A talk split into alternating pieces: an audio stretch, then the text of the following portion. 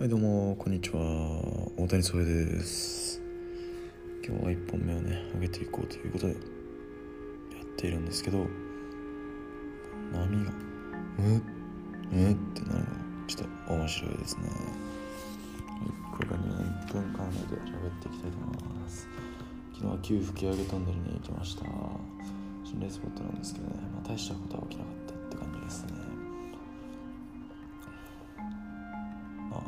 最後。先輩が座ってた席のところに霊感チェックが当てたら今日になったのだけはちょっと怖かったですね。